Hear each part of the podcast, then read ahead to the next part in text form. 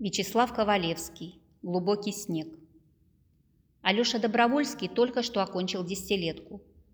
Когда он в последний раз переступил порог школы, ему не исполнилось еще и 18 лет. Это было в июне 1941 года. А в декабре он уже отправился на фронт.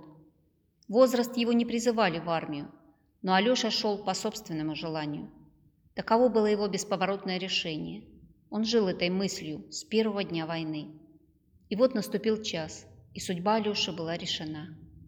Теперь, когда Алёша находился уже в воинском поезде, и когда не было никаких больше сомнений в том, что он попадет в действующую армию, Алёшу вдруг охватила робость. Чего он боялся? Где бы теперь он ни находился, в резерве ли, на пункте отправления, или же в поезде, всюду, на всем пути следования к фронту его окружали – вместе с ним шли или ехали бойцы более старших возрастов, чем он сам, люди уже поработавшие и много пожившие, накопившие опыт в том или ином деле. Для них вещевой мешок за плечами не был в диковинку. Оружие они держали в руках без мальчишеского любопытства, просто как тяжелый, но необходимый инструмент. Среди таких спутников Алеша боялся оказаться смешным и беспомощным, в самых обычных, ежедневных мелочах воинского быта. Он был уверен, рано или поздно должно было все-таки обнаружиться, что он единственный сын у мамы, и что она всю жизнь его баловала. Застенчивый и правдивый, Алеша сильно преувеличивал свои недостатки. Правда, мать причинила ему немало вреда своей системой воспитания. Это был как раз тот случай, когда женщина слепо тратит силы своей материнской любви.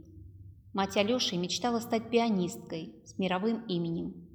Играла она очень хорошо, но получилась из нее преподавательница музыки в одной из лучших музыкальных школ Москвы. И только. И вот в силу такого рода расхождения мечты с действительностью она решила сделать из Алёши скрипача-виртуоза. Все, что, по мнению матери, могло повредить его пальцем или сделать их грубыми, а на самом деле служит источником радости для нормальных ребят, перочинный нож, гвозди, молоток, проволока, ножницы с острыми концами, доски, жесть от консервных банок – все это от него отбиралось, и в квартире было запрещено. Мать опекала Алешу на каждом шагу, оберегая от грубых впечатлений и сосредотачивая его внимание только на том, что с ее точки зрения было изящно, утонченно и прекрасно.